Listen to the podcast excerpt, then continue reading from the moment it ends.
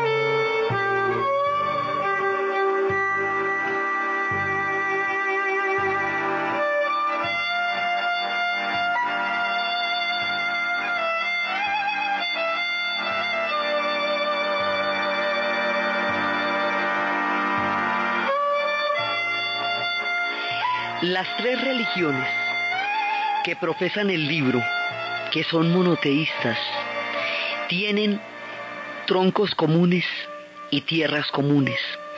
Nacen en lo que llamamos la Tierra Santa, en lo que hoy se conoce como Israel, Jordania y Palestina, en el Medio Oriente. El Medio Oriente es una región bastante grande y es una región muy antigua. En esa región tenemos, por un lado, la Mesopotamia, que es ese punto de entre el Tigris y el Éufrates. Es el lugar donde nacieron las civilizaciones que llamamos la media luna fértil porque allá era una zona donde había agua y fertilidad y alrededor hay muchísimos desiertos. Entonces este regalo de la fertilidad en el desierto le da el nombre con la forma de los dos ríos. Estos dos ríos nacen en Turquía, nacen muy cerca de un lugar que se llama el Monte Ararat. El monte Ararat que es totalmente famoso porque es absolutamente simbólico, porque queda en la frontera en lo que hoy es Turquía con Armenia, con Irán, y es un monte sagrado para todo el mundo.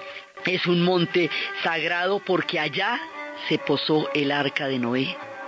Es un monte sagrado porque es el monte sagrado de los kurdos. Es el monte de fuego y es el símbolo de la nación armenia. Allá nacen el Tigris y el Éufrates. Y estos dos ríos van a desembocar en el Golfo Pérsico recorren juntos. El Éufrates recorre lo que hoy es Siria, atraviesa la frontera para recorrer Irak hasta llegar al Golfo. Y el Tigris baja por Turquía y recorre todo el país de, de Irak para llegar a lo que hoy es el Golfo Pérsico. Allá surgieron las primeras civilizaciones, los sumerios, los caldeos, los acadios. Estos pueblos suceden con mucha rapidez porque como esta tierra es tan apetecida, tan importante en medio de los desiertos, muchos pueblos se la disputan. Estamos hablando del año más o menos 4000 antes de Cristo, cuando se empiezan a contar las historias de esta tierra hasta donde hoy sabemos donde empezaron las civilizaciones. El otro centro de los grandes imperios surge alrededor del año 3500 antes de Cristo y es Egipto. Y como los egipcios van a estar aislados, a diferencia de la gente de la media luna, los egipcios van a estar aislados mucho tiempo porque el, desierto, el gran desierto los protege. Están alrededor del don del Nilo, del gran regalo del Nilo. Estos dos son los imperios duros. Pero el uno es un imperio turbulento, lleno de cambios, lleno de, diferentes mareas y suben pueblos y bajan pueblos y aparece un imperio y desaparece un imperio y ahora están dominando los unos y ahora están dominando los otros, mientras que los egipcios tienen 27 siglos de inmortalidad, creando un pueblo idéntico a sí mismo en el sentido de la eternidad.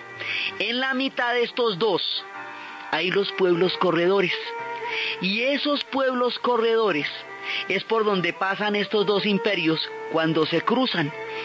Y arriba va a haber otro reino importante en lo que hoy es Turquía, en esa época era Natalia que se llaman los hititas. Entre, en este cuadrante, en, este, en esta circunstancia geográfica, suceden las historias de todo lo que vamos a contar. Todo pasa ahí. Entonces hay unos pueblos en la mitad, que son la tierra de Canaán. Y es en esa tierra de Canaán donde va a suceder el epicentro de nuestra historia. Pero el marco de estos dos imperios es la circunstancia que los va a afectar permanentemente. Entonces, por un lado, está Mesopotamia con todos sus imperios y allá es donde van a nacer las tablillas, las civilizaciones y todo. Allá es donde tenemos los referentes del diluvio, del primer diluvio y de lo que se llama la historia sagrada. Y allá es donde nos van a contar por primera vez la historia de Abraham. Pero primero viene la historia del diluvio y esa arca del diluvio se posó en el monte de Ararat que les dije ahí donde queda Turquía, y de ahí vinieron, de Noé van a venir tres hijos. Esos tres hijos son Sem, Cam y Jafet. Sem llevará la descendencia y la primogenitura, de él vendrán los semitas, eso es una lengua, y esos árabes y, judíos son semitas. Cam es de donde van a venir los camitas, es decir, los pueblos de África y los pueblos egipcios. Y Jafet es de donde van a venir los pueblos indoeuropeos. Entonces la historia empieza con los pueblos semitas en nuestro relato. Y esos pueblos semitas van a dar origen, de ahí va a venir un personaje que se llama Abraham. Abraham es el tronco común de todas las religiones porque Él es el padre, el patriarca, el que abandonaría la tierra de sus padres, que era Ur de Caldea en Mesopotamia, para ir a la tierra prometida donde tendría una descendencia tan numerosa como las arenas del desierto, y esa sería la tierra de Canaán. Entonces ahí es donde empieza toda esta vuelta. Entonces resulta que él tiene una mujer y una esclava. La mujer es Sara y la esclava Agar. La mujer no puede tener hijos, entonces él tiene un hijo con su esclava Agar. Ese hijo se llama Ismael, padre de los pueblos árabes. Al poco tiempo queda embarazada Sara. La situación se hace insostenible y el embarazo de Sara es milagroso. El hijo de Sara será Isaac. Mientras tanto, Agar será llevada al desierto. En el desierto será protegida y dará origen a los pueblos árabes. Abraham se queda con Sara. De ella nace Isaac. De los árabes hablaremos en el momento del Islam. Por ahora hay que saber que son hermanos, que vienen de la misma sangre, que son semitas. Y que de esta misma tronco van a surgir también los cristianos. Es el padre de todos. Entonces, de Isaac viene Jacob. Y de Jacob van a venir Josué, el más hermoso y el más querido, y los hermanos de él y él van a ir a Egipto. Y en Egipto es que es el otro imperio, van a ser llevados a Egipto, allá van a tener la esclavitud y luego, después de todo un tiempo, van a retornar bajo la guía de la poderosa figura de Moisés, el que les dará la ley, el que no entrará en la tierra prometida, sino solo la verá desde el monte Nebo ellos regresarán. Después de las siete plagas, después de todas las historias para convencer al faraón de que dejara ir a su pueblo, ellos regresarán. Cuando regresen van a tener una edad dorada, una edad maravillosa, en donde van a tener sus tres reyes, Saúl, y el hijo de Saúl será David, y David sellará el pacto con Yahvé el pacto poderoso, el pacto maravilloso que los hace el pueblo escogido. Y el hijo de David será Salomón. Y él construirá el primer templo. Y el templo se va a crear con todo el lujo. Y el templo va a ser absolutamente esplendoroso. Ese es el primer templo. Ese templo va a dar el testimonio de su grandeza y de su pacto con Yahvé. Más adelante, cuando los babilonios vuelvan sobre ellos, destruirán ese templo y será el primer éxodo. y luego lo vuelvan a volver a construir y el, en tiempos de los persas y el segundo templo es el que le van a destruir los romanos.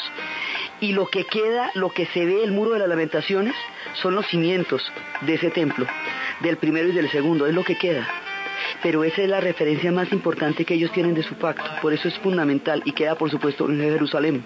Entonces la construcción de la parte más importante de ellos está en esta época. Entonces Salomón está haciendo ese templo y Salomón es un hombre famoso por su sentido de la justicia, por ser un excelente gobernante, por tener un sentido muy profundo de su pueblo y de su fe.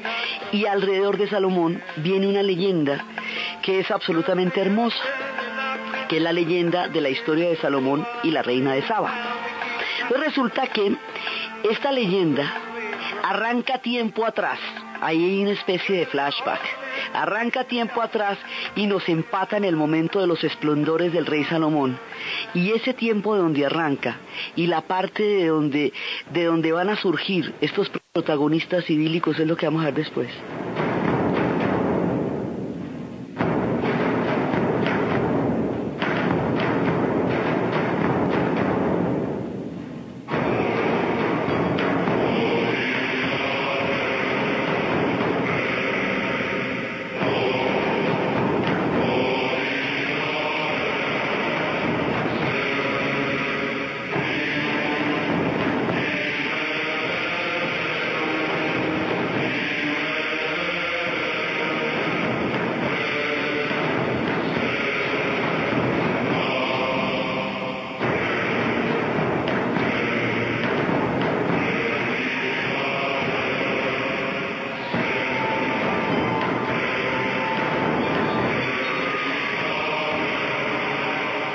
Salomón, hijo de David, y David siendo él el símbolo del arte universal, siendo el David de Miguel Ángel, siendo el de toda, eh, uno de los grandes inspiradores del arte del Renacimiento y de todo el arte religioso, su hijo Salomón va a continuar la grandeza y la va a convertir en el templo.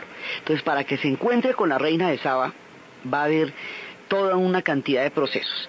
Resulta que tiempo atrás, en el momento en que se está jugando la salida del pueblo de Israel, del pueblo hebreo de Egipto, hay una serie de divergencias, digamos, hay una, cuenta la leyenda, que hay quienes se van a quedar, que dentro del mismo pueblo hebreo hay una facción del pueblo que se queda, porque los egipcios les ofrecen excelentes condiciones para que se queden porque son orfebres. La leyenda dice que una parte del pueblo hebreo se quedó y que la otra salió. La parte que sale, que es liderada por Moisés y que es sometida a todas las pruebas para poder liberar a su pueblo el faraón, ellos salen hacia el mar. El pacto era que ese asunto de la liberación del pueblo hebreo no iba a pasar por la intervención de los dioses ni de Yahvé, sino que era un asunto entre hombres en el momento en que ellos abandonan, porque ya les han dicho, bueno, sí, ya pasaron todas las siete plagas y todo, váyanse, pero váyanse humanamente, sin intervención de dioses. Y resulta que ellos se van en el momento en que, y el ejército los persigue, el ejército egipcio, cuando el mar rojo se abre y ahoga al ejército egipcio, y los israelitas, los, hebreos logran pasar al otro lado y empiezan a toda la travesía por el Sinaí, que va a durar 40 años hasta Canaán, hasta la tierra prometida, y Moisés los va llevando por el camino y va dando las leyes que van a establecer el pacto y a sellar el pacto de Yahvé con su pueblo una vez más. Cuando eso pasa, los egipcios consideran que ahí hubo trampa porque hubo una intervención divina y habíamos quedado en que era un asunto entre hombres. Entonces, lo que hacen es que desatan la furia contra la comunidad hebrea que había permanecido en Egipto. Y dicen que los van a ahogar de la misma manera que el Dios de ellos había ahogado al ejército egipcio. Entonces lo que proponen es que los van a llevar a todos al mar y los van a ahogar, pero son miles, son bastantes. Entonces eso no es fácil. Entonces como no pueden, van a hacer una cosa, van a buscar una piedra altísima, una peña, y los van a despeñar. Entonces ellos le piden a Yahvé que oculte la peña para que no puedan hacer eso. Y Yahvé crea una tormenta de arena. y columnas de arena se van levantando mientras los egipcios los van tratando de llevar hacia la peña y de llevar hacia el mar. Y las columnas de arena ejercen el mismo efecto sobre los egipcios de, dispersión que si hubiera sido una tormenta de agua prácticamente porque no, es, no hacen visibles a los del pueblo hebreo. Entonces el pueblo hebreo queda abandonado a su merced porque los egipcios finalmente se cansan y se devuelven y los dan por perdidos en el desierto. Dicen, los dejamos para que los devorara el desierto y la arena los ahogó. Como la consigna era ahogarlos y ellos vieron esas gigantescas tormentas de arena, entonces consideraron que, bueno, ya los dieron por ahogados entre, entre la arena y la voracidad del desierto. Y se devuelven y se van para Egipto. Entonces, esta, esta parte del pueblo hebreo que queda vagando por, por, el desierto, va a llegar por ese camino porque estamos arrancando de Egipto. Entonces, si usted se va moviendo por allá, puede llegar fácilmente a los reinos que van a ser Etiopía y Nubia, que es lo que queda en la margen oriental, cuando hacia el oriente del Nilo. Ahí hay una zona que es toda la parte de Egipto. Esa parte de Egipto colinda con Etiopía colinda con Sudán y con Somalia. Eso es lo que llaman el cuerno del África. Y el cuerno del África es el que empata con Yemen. Y el que está entre, el que divide esa porción de tierra es el Mar Rojo. Entonces, ese reino es el que, donde transcurre esta parte de la historia. Entonces ellos van a encontrar una colina, una meseta, y van a ser felices durante mucho tiempo, van a quedar libres de la presión del imperio egipcio, pero ellos no van a llegar al Sinaí ni van a llegar a Canaán. Ellos se quedan ahí y ahí van a practicar su fe y ahí van a estar. Y resulta que con el tiempo y con la buena vida se olvidan de Yahvé. Entonces hay un dragón que existía en esa meseta y tomaron al dragón como divinidad y se dedicaron a adorar al dragón. Entonces ya andaban contentos de la vida. Entonces un personaje de ellos va a viajar y va, va a encontrar de nuevo la fe. Ese personaje va a salir de este reino y va a ir hasta, va a llegar hasta donde es Canaán y va a conocer otra vez la fe de Yahvé. Y sabe que tiene que volver a restaurar la fe de Yahvé para que no pierdan su camino original. Entonces, Angebo, como se llama el personaje, hace un viaje larguísimo, llega a Canaán, conoce Jerusalén, estará en contacto con la fe de Yahvé y regresa. Él se va a casar con una mujer que se llama Raquel y la adora. Entonces le dice, mire Raquel, vamos a devolverle a este pueblo la fe en Yahvé. Pero entonces vamos a hacer la siguiente cosa, vamos a derrotar al dragón y vamos a demostrar cómo el dragón es menos poderoso que Yahvé. Entonces cogen, dicen que él se ofrece que él en quedarse una noche completa frente al dragón y que lo va a derrotar, porque él viene en nombre de Yahvé. Entonces la trampa que hacen es que se consiguen un cordero que está bañado en una leche que tiene veneno para que el dragón se lo coma y se muera. Y al otro día aparezca derrotado y comprueben la superioridad de Yahvé. Raquel es la que le va a llevar el cordero a Anguedo y de esa manera Anguedo se va a salvar y va a probar la superioridad de Yahvé sobre la del dragón. Y así lo hacen y así pasa. Y el dragón aparece muerto y tal y entonces inmediatamente ellos recuperan la fe en Yahvé por la superioridad que en ese momento está demostrando sobre el dragón. Ese pacto y esa, digamos, esa manera de recuperar la fe, Angebo la reconoce con un pacto de amor eterno y de fidelidad absoluta a Raquel. Angebo no va a tener nunca más otra mujer. Y resulta que Raquel no puede, no tiene hijos varones. Raquel tiene solamente una hija. Una hija que se llama Memet, a la que van a rebautizar Maqueda. Esa hija es la única que hay entre ellos dos. Entonces los sacerdotes le, piden a Angebo que repudie a Raquel, tome otra esposa y tenga con ella un hijo varón que presida ese reino. Él no lo va a hacer nunca. Entonces dice, ella va a ser reina, Maqueda va a ser la reina. Y eso no tiene discusión. Entonces los sacerdotes dicen, bueno, pero entonces para que Maqueda sea la reina, tiene que prestar el juramento de que siempre va a ser virgen, que nunca se va a enamorar, para que su amor no le vaya a costar la libertad al reino. Y esos son los reinos de Saba, que son los que quedan entre Etiopía, Sudán y Yemen. Entre el cuerno de África y la Arabia Feliz, ahí es toda esa parte, es ese reino, que es el, lo que va a ser todo el reino de Saba. Entonces, Maqueda queda condenada a la soledad. Y Maqueda, como no va a poder amar, desarrolla, por un lado, unas leyes súper progresistas sobre las mujeres, sobre las relaciones, pero por el otro lado es una mujer terriblemente dura, porque es una mujer a la que no ha tocado el amor. Entonces le pasa lo que le pasaba, digamos, como la decisión que tomaba Elizabeth, Isabel I cuando decide convertirse en un símbolo para poder guiar a Inglaterra.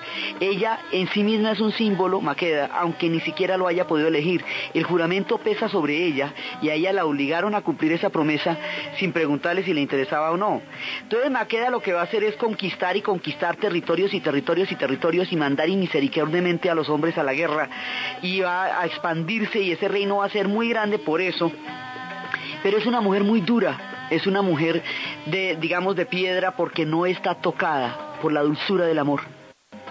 Entonces, en una ocasión, la va a conocer el rey Salomón.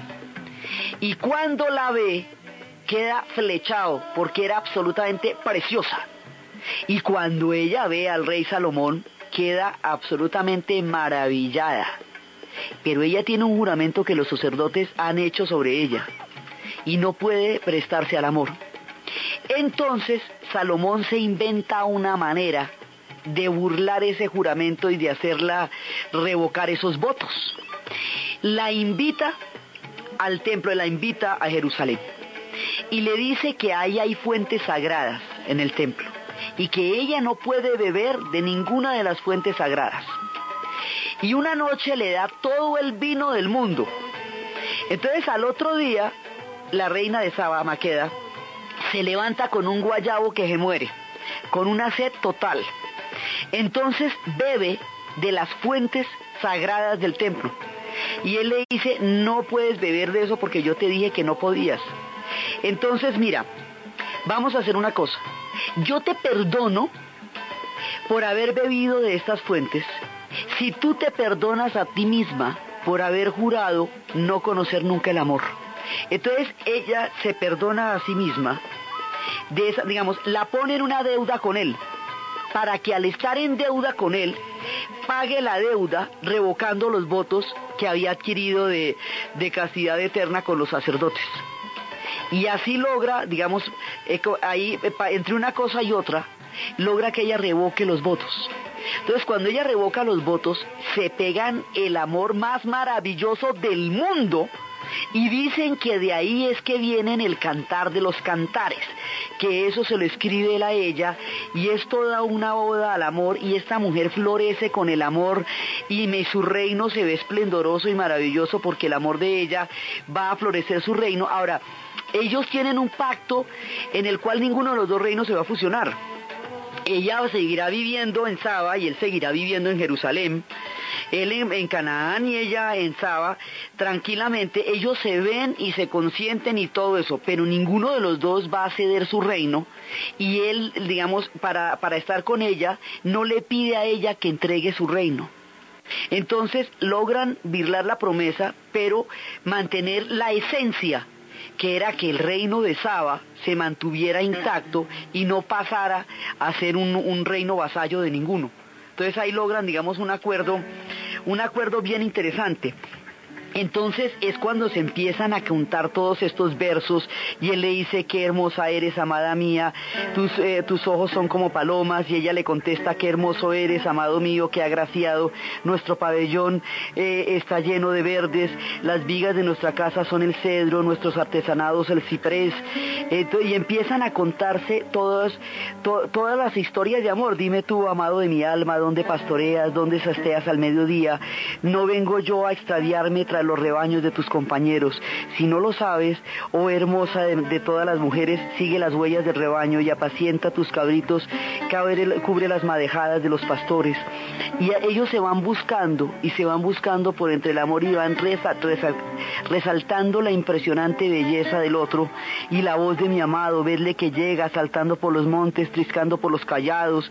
Y él le dice, levántate ya, amada mía, hermosa mía, y ven. Ya ha pasado el invierno y han cesado las lluvias y se muestran en la tierra los brotes floridos. Ya ha llegado el tiempo de la poda y se deja oír en nuestra tierra el arrullo de la tórtola. Y es muy poético, es de las cosas más bonitas. Es el cantar de los cantares que cuenta la leyenda, que es lo que él le escribe a ella por ese amor tan hermoso que van a tener y florecen los dos reinos en el increíble y apasionado romance de ellos dos. Y el amor la asoma a toda la belleza interior y a toda la ternura y a toda la esplendor que esta mujer había tenido desde siempre, pero que al no tocarla el amor no había podido nunca sacar a la luz. Salomón hace eso por ella y ella lo hace inmensamente feliz. Ellos dos tienen un hijo. El hijo se va a llamar Menelik. Y Menelik, el que, el que se conoce a sí mismo, el que se parece a sí mismo, es el que el fruto del amor de ambos. Vamos a continuar con los especiales festivos de Caracol después de la pausa comercial.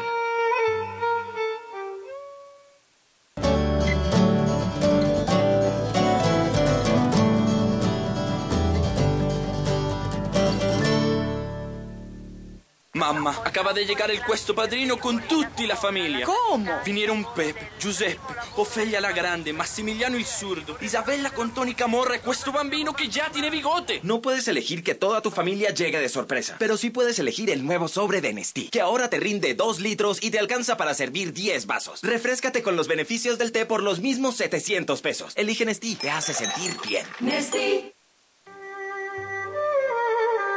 Este lunes festivo, jueves y viernes santos y domingo de Pascua, Diana Uribe nos llevará por el recorrido espiritual del mundo.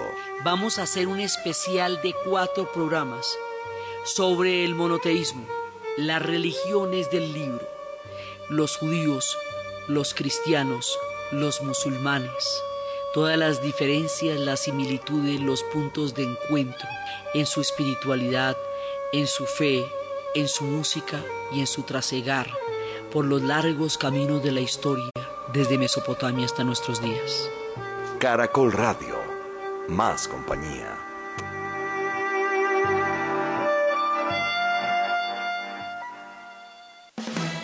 Al mediodía, las noticias de Colombia y el mundo están en desarrollo. Y como todos los colombianos, usted necesita estar informado.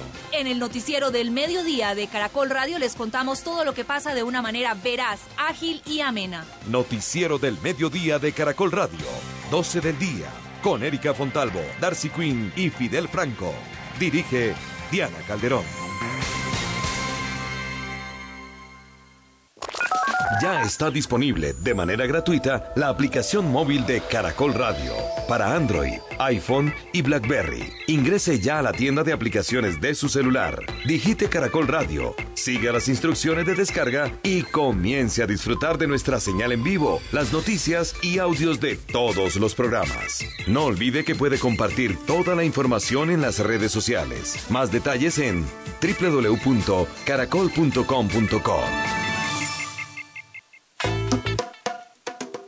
quiere participar en Mi Banda Sonora, el concurso, preste mucha atención. Ingrese a www.caracol.com.co. Haga clic en el banner de Mi Banda Sonora, el concurso.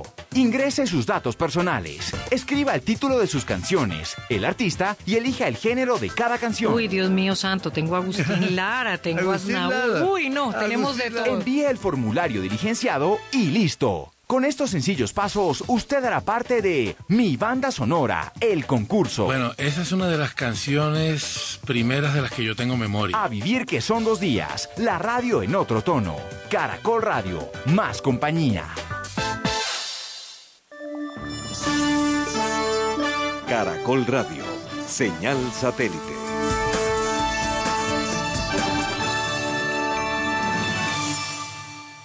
Con Efecti, cualquier colombiano puede hacer sus giros en más de 3.000 puntos de servicio dentro de la red Servientrega en todo el país. Efecti, giros, pagos y recargas. Da la hora en Caracol Radio. Son las...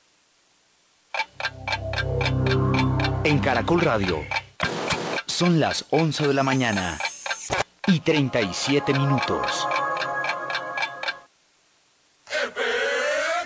Colombiano tiene un efecto cercano para darle la mano. Encuéntrenos en Servientrega, Oxo, Olímpica, Consumo, en la tienda de tu barrio y en más de 5.000 puntos de atención en 900 municipios de todo el país.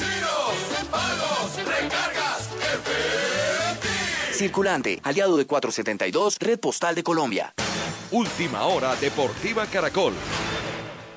El delantero Joseph Martínez surge como la principal alternativa y novedad de la selección venezolana de fútbol para recibir mañana a Colombia. Estaría en el frente de ataque acompañando a Salomón Rondón y un viejo goleador de la Vinotinto, Giancarlo Maldonado, y lo que deben hacer para vulnerar a Colombia y quedarse con los tres puntos. que tratar de, tener mucha movilidad para buscar esos espacios que puedan dejar y, y creo que ser muy efectivo es lo que es lo que se tiene que hacer para poder aprovechar las oportunidades que, a lo mejor ser muy pocas en el partido. El defensa Osvaldo Vizcarrondo se ha recuperado de una molestia muscular y sería titular frente a Colombia.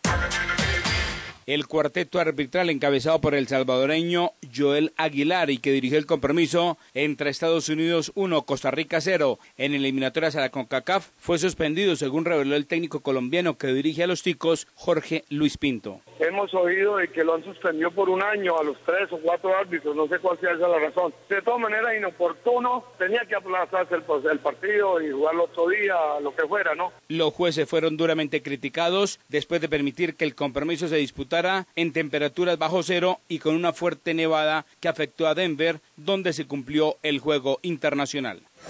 Más información en www.caracol.com.co y en Twitter, arroba Caracol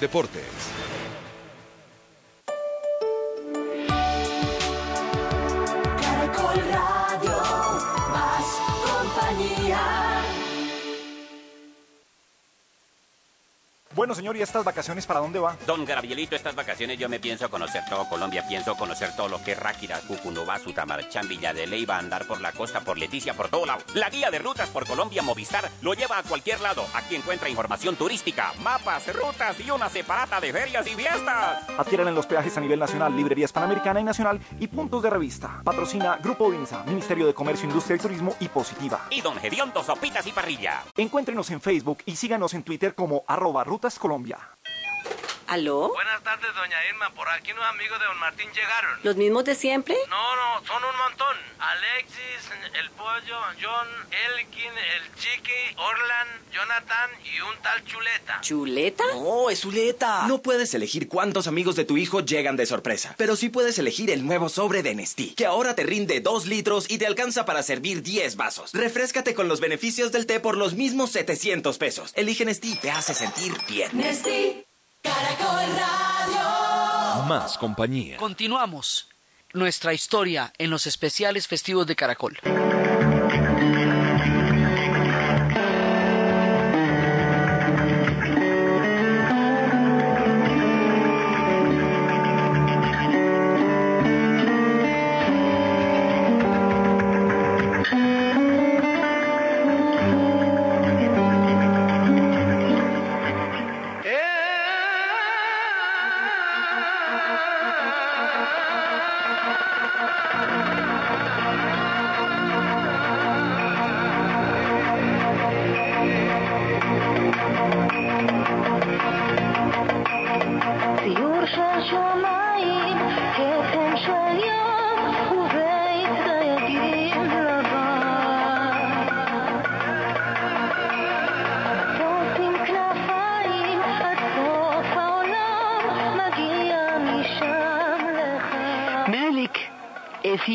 De la reina de Saba y del rey Salomón. Salomón viene de la tribu de Judá, esa es su estirpe, la de David y la de él, y es parte de toda la, de toda la grandeza de la tribu de Judá. Menelik es hijo de ambos. Entonces, de Menelik se va a derivar una estirpe que va a desembocar en la figura de Haile Selassie. Y Haile Selassie, el león de Judá, el rey de reyes, el hombre que va a, dar el símbolo del mundo etíope y de la continuidad histórica de Etiopía, es el padre espiritual, el padre simbólico de una religión que se va a hacer visible hacia los años 70 del siglo XX una religión que se llama el rastafarianismo, los rastafaris, que vienen del rey Salomón, de la reina de Saba, de Menelik, de Haile Selassie, y que van a tener en la figura de Bob Marley el representante más conocido y en la, en la idea del rey, del, del león de Zion. Zion, Sion es la colina sobre la cual se había construido, sobre la que se construyó el templo de Jerusalén. De Zion, de Sion, de esa tierra que ellos proclaman, ellos son herederos de ese reino, porque además ese fue el único reino, el reino de Etiopía, fue el único reino que no fue esclavizado durante toda la época de, de la esclavitud en África. Entonces, una comunidad de Jamaica se va a proclamar heredera histórica y simbólica de esta estirpe, de la hierba que florecía en la tumba del rey Salomón, que era la, la hierba ganja, del- de lo que va a ser la figura de Haile Selassie, y vienen es por la vía de Menelik. Entonces ellos hablan de Zion, de Sion, como la tierra donde ellos viven en, la, en consonancia con su fe y su espíritu. Y hablan de Babilonia como la tierra a donde fueron llevados en la dispersión y en la diáspora. Hablan de Babilonia como las tierras donde están en exilio frente a civilizaciones poderosas con alto grado de vicio y de corrupción. Y ellos se refieren en la, en la actualidad a la Babilonia como las grandes capitales, como Nueva York, como Londres, como París, que es donde se encuentran muchos de ellos, se sienten que ellos están en el exilio de Babilonia.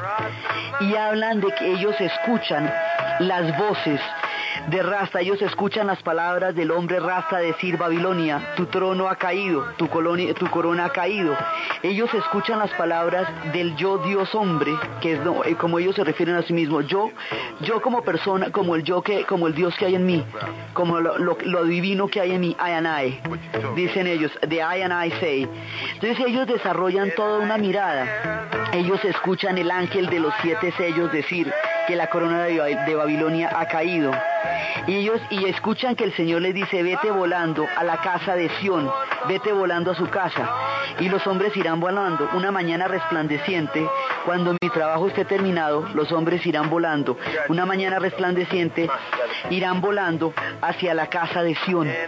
Y así es como ellos se, digamos, se ubican históricamente y simbólicamente en el retorno a una espiritualidad que ellos de- tienen dentro de su alma y que se ve permanentemente eh, puesta a prueba por lo que es sobrevivir y vivir en la Babilonia, que es como ellos llaman el mundo. Por eso una gira que hace Bob Marley por los Estados Unidos se llama Babylon by Bus, es decir, Babilonia en bus, porque es un recorrido por lo que ellos llaman la Babilonia. Y cuando ellos hablan del éxodo, ellos hablan del éxodo de la gente de Jehová, de Yahvé, movement from people, la gente de Jehová, que son ellos, eh, va, a, completar un éxodo para poder retornar a sus orígenes. Y esos orígenes están en esas tierras. Entonces dice que el éxodo es el movimiento de la gente de Yah, el, el movimiento de la gente de Yah que tiene que regresar. Y así es que Bob Marley habla, todo esto son referencias a esa conexión que ellos establecen entre Menelik, entre el reino de Salomón, entre la reina de Saba, entre Sión, entre Jerusalén y entre su propia herencia espiritual. Ellos son procedentes de esta, digamos, de toda esta estirpe y reivindican una, una alta espiritualidad que manifiestan a través de la música y que se va haciendo universal en la medida en que va a cubrir ya después a toda la población de África. Pero los que acuñan esta, esta herencia son una, una, una comunidad de Jamaica a comienzos de los años 20 y la van a dar a conocer cuando esa comunidad sea expulsada de los campos y vaya a las ciudades y en los guetos de las ciudades encuentre a los músicos de Trench Town y entre los músicos de Trench Town y los cantos de Babilonia que ellos llevan en su corazón vaya surgiendo el ritmo a través del cual se conoce esta herencia histórica que es el reggae, que es el que estamos escuchando. Y Bob Marley se va a volver el representante que más eh, el mundo va a conocer con mayor difusión de todo esto. Va a ser como una especie de profeta que cuente al mundo el legado del pueblo de donde él viene. Entonces, por Rastafari, Ras es la tribu, Tafari es gobernante y los, la idea del león de Judá está simbolizada por una por, por esa forma en que tienen el pelo. Eso se llaman locks, esas trenzas se llaman dreadlocks. Dread porque significan temor, porque implican temor, porque son gestos guerreros y son gestos de valor, porque hacen al león de Sión entonces, esos rastafaris, las rastas, digamos que es la manera como llevan el pelo, es toda esa simbología del león de Judá. Y Jerusalén, ellos lo reivindican como parte de su herencia. Este que estamos escuchando ahorita es Alfa Blondi. Él es de Costa de Marfil. Esto tiene una universalidad tan grande que lo mismo se puede encontrar en Sudáfrica, como en Costa de Marfil, como en Jamaica, como en Trinidad en todas partes porque el canto se fue universalizando y se fue identificando con las comunidades negras en el mundo, porque todas las comunidades negras tienen unos exilios grandísimos por la esclavitud. Entonces ellos empiezan a buscar como una, un canto universal que los ponga en contacto con esa herencia espiritual que viene de Menelik. Por eso para ellos eh, Selassie era la figura simbólica de toda esta de toda esta, esta espiritualidad y toda esta resistencia. Entonces aquí están hablando de Jerusalén como la ciudad de la revelación, como la ciudad sagrada.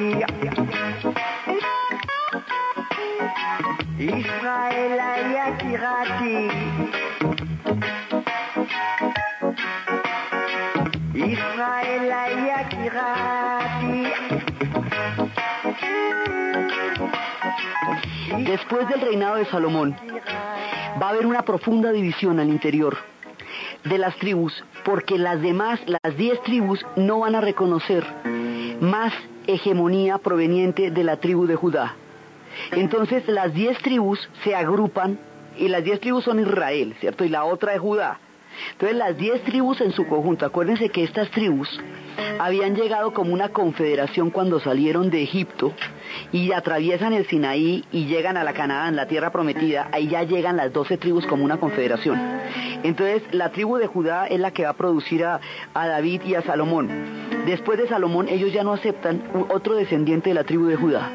Se produce una división, ya el reino unificado solamente duró el tiempo de Saúl, David y Salomón.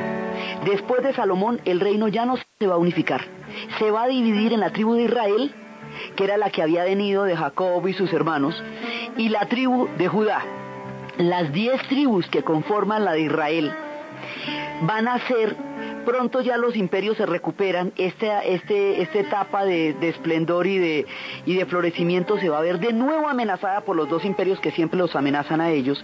Entonces los asirios van a llegar sobre esas diez tribus, sobre la parte de Israel, y se las van a llevar. Acuérdense que los asirios deportaban a la gente.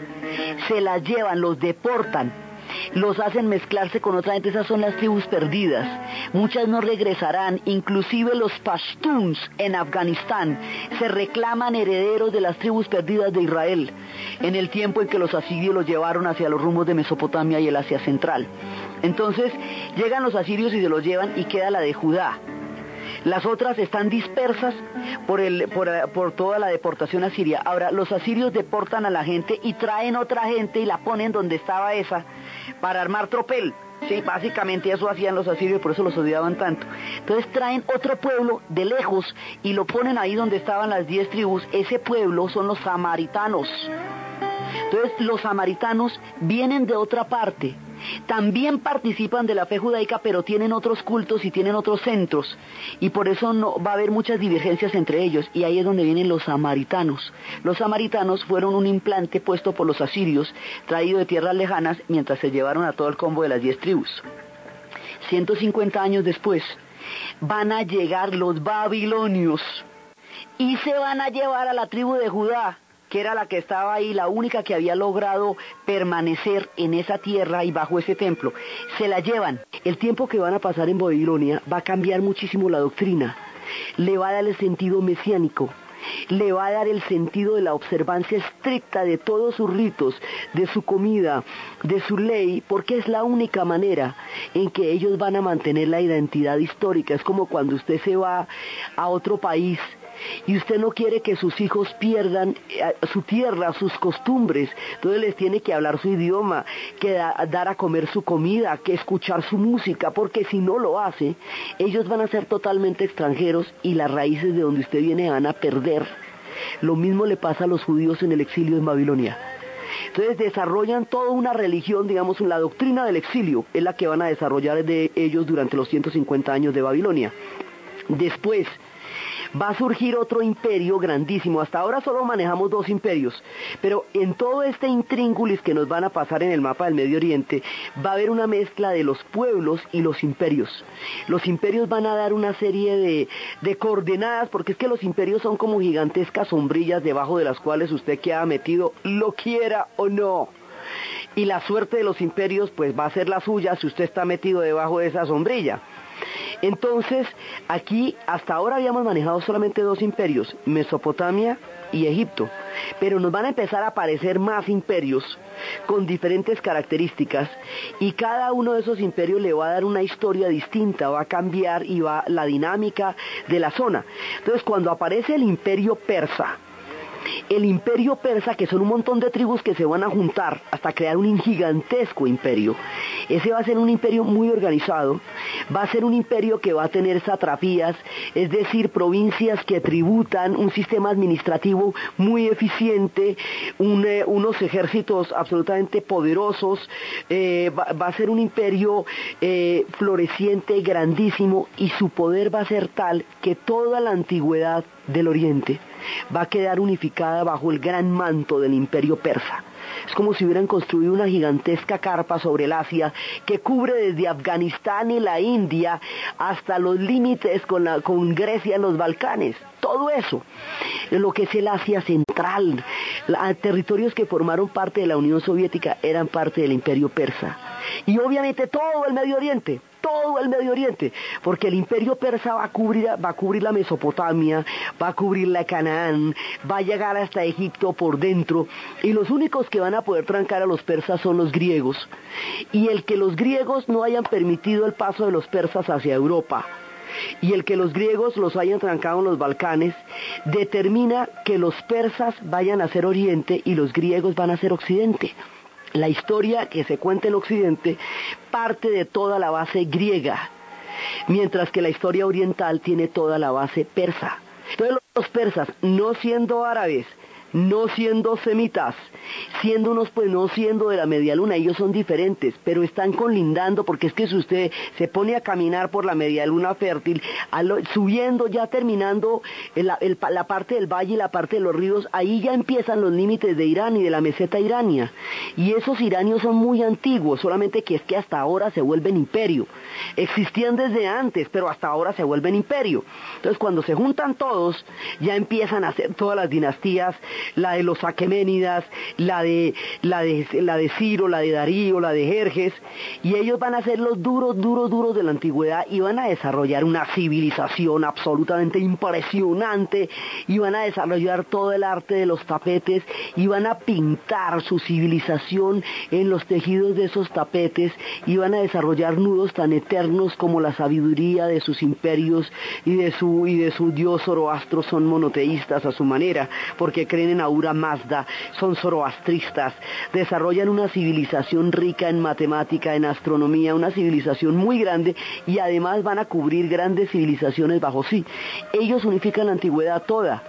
Es decir, todo los demás pueblos van a quedar relacionados entre sí en la medida en que pertenecen al imperio persa. Entonces, estos persas que le van a poner la pata encima a Mesopotamia, van a permitir el regreso de los judíos a Canaán. Porque estos se hacen más fuertes que la Mesopotamia. Mesopotamia entra a formar parte del imperio persa. Inclusive Egipto también en un pedazo formó parte del imperio persa. Así eran de tremendos.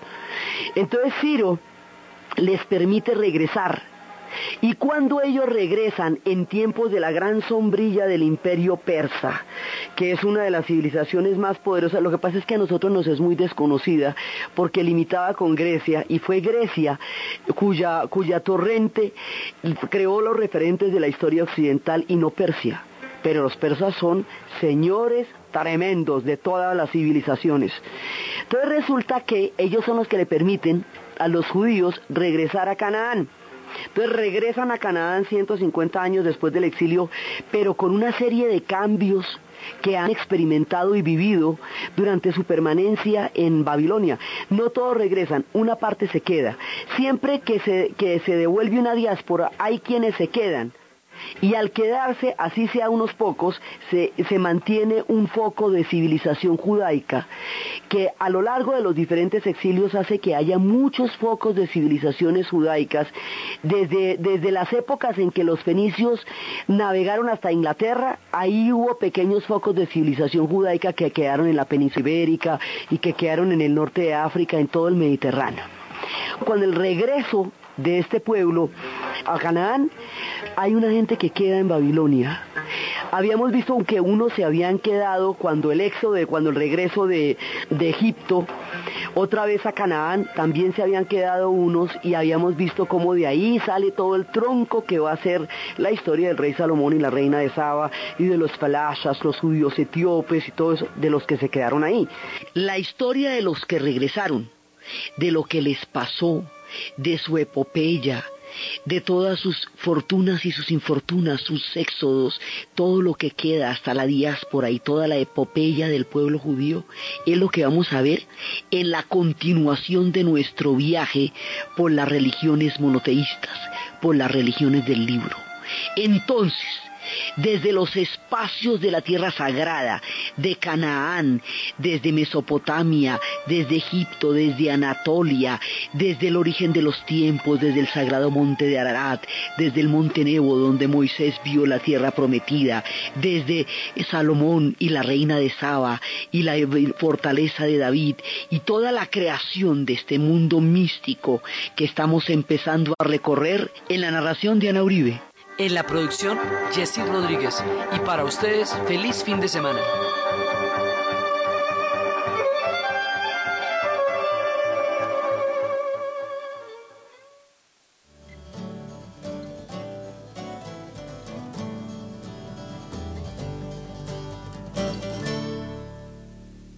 Mamma, acaba de llegar el cuesto padrino con tutti la familia. ¿Cómo? Vinieron Pepe, Giuseppe, Ofelia la Grande, Massimiliano.